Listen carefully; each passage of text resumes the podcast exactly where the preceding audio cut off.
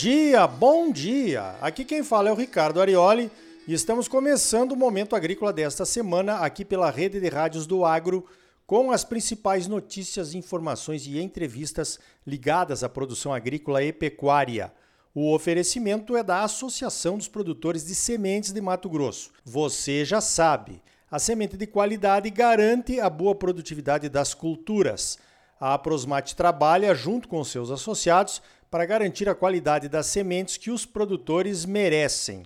Vamos às principais notícias da semana? Então veja esta. A importação de leite e produtos lácteos de países do Mercosul está colocando em xeque a lucratividade da produção nacional.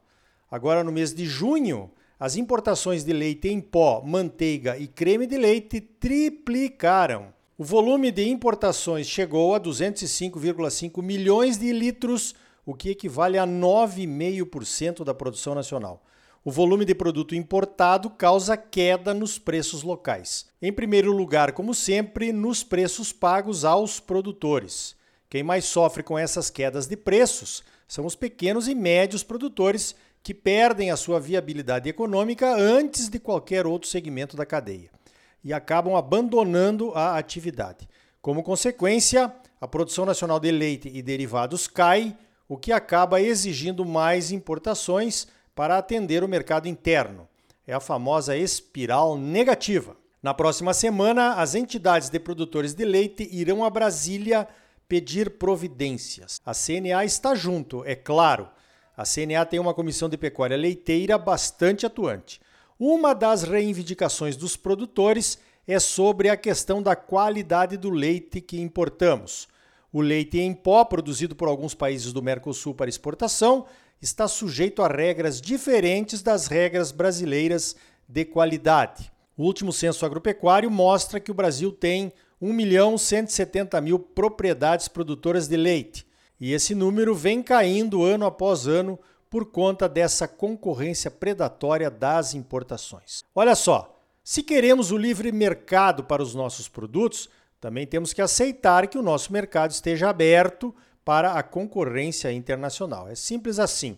Mas precisamos garantir que os produtos que chegam aqui no Brasil para concorrer com os nossos tenham, no mínimo, a mesma qualidade exigida dos produtores locais.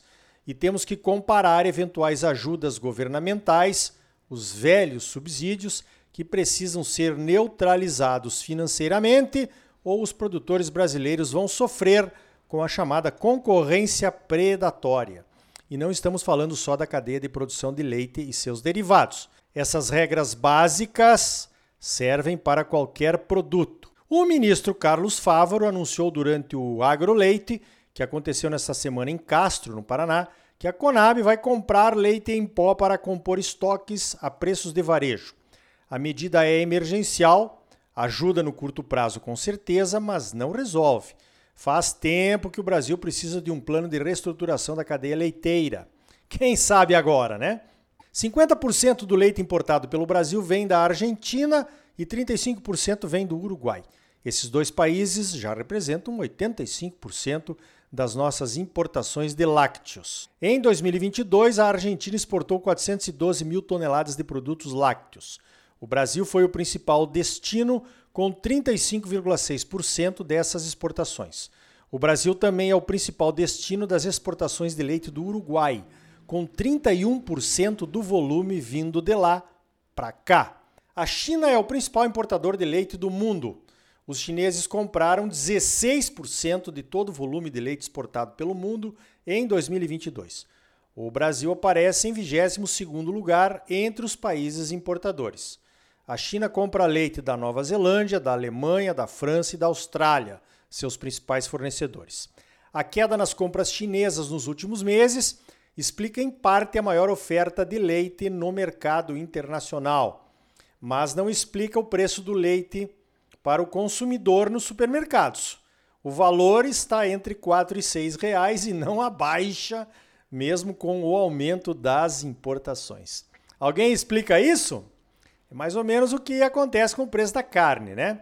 Os preços pagos pela arroba aos produtores continuam caindo, mas nos mercados os preços pagos pelos consumidores continuam praticamente iguais. Veja esta: a Embrapa lançou um livro para comemorar os seus 50 anos de fundação. Chama-se O Brasil em 50 Alimentos. O livro reúne os 50 principais alimentos produzidos aqui e conta a história de como a ciência brasileira ajudou no desenvolvimento dessas produções. É possível fazer o download gratuito do livro no site da Embrapa. O slogan da Embrapa é: Seu futuro inspira a nossa ciência. Nós, produtores brasileiros, realmente esperamos que isso se confirme. Falando em Embrapa, tá chegando a hora da 38ª reunião de pesquisa da Embrapa Soja, lá em Londrina, no Paraná. A reunião de pesquisa vai acontecer nos próximos dias 23 e 24 de agosto. Se você ainda não se inscreveu, olha aí a oportunidade.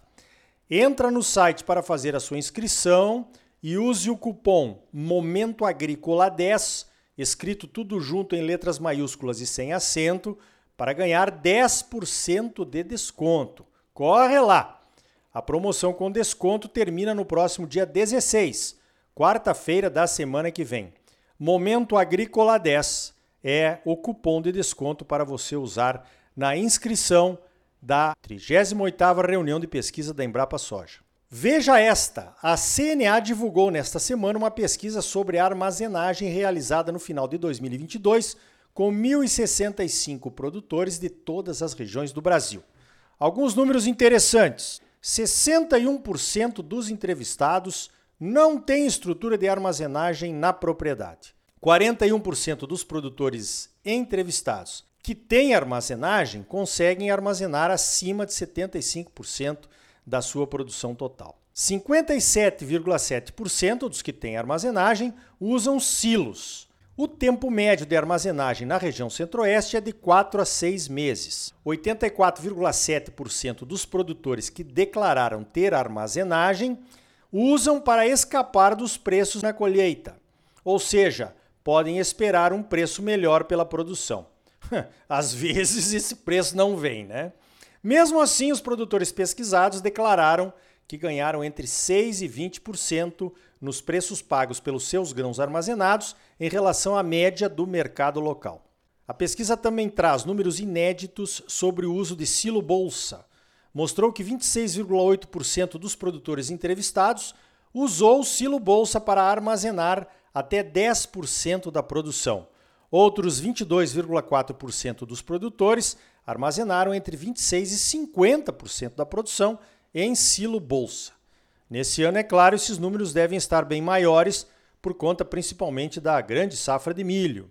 Tem muito mais informações relevantes na pesquisa. Procura lá no site da CNA que você acha e vai saber muito mais a respeito da nossa condição de armazenamento nas propriedades brasileiras.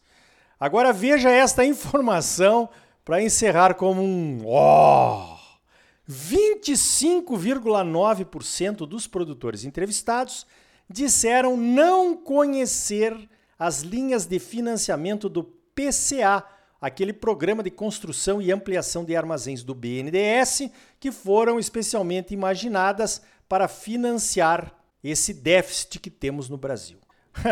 que coisa, hein? Falando em safra, armazenamento e transporte, vamos combinar?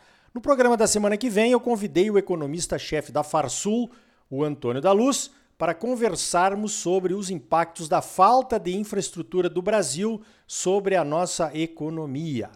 Nós, produtores, gostamos de comemorar as nossas super safras, é claro, pois temos a sensação do dever cumprido e de estarmos ajudando o nosso país a se desenvolver criando emprego, renda e melhores condições de vida para os nossos cidadãos.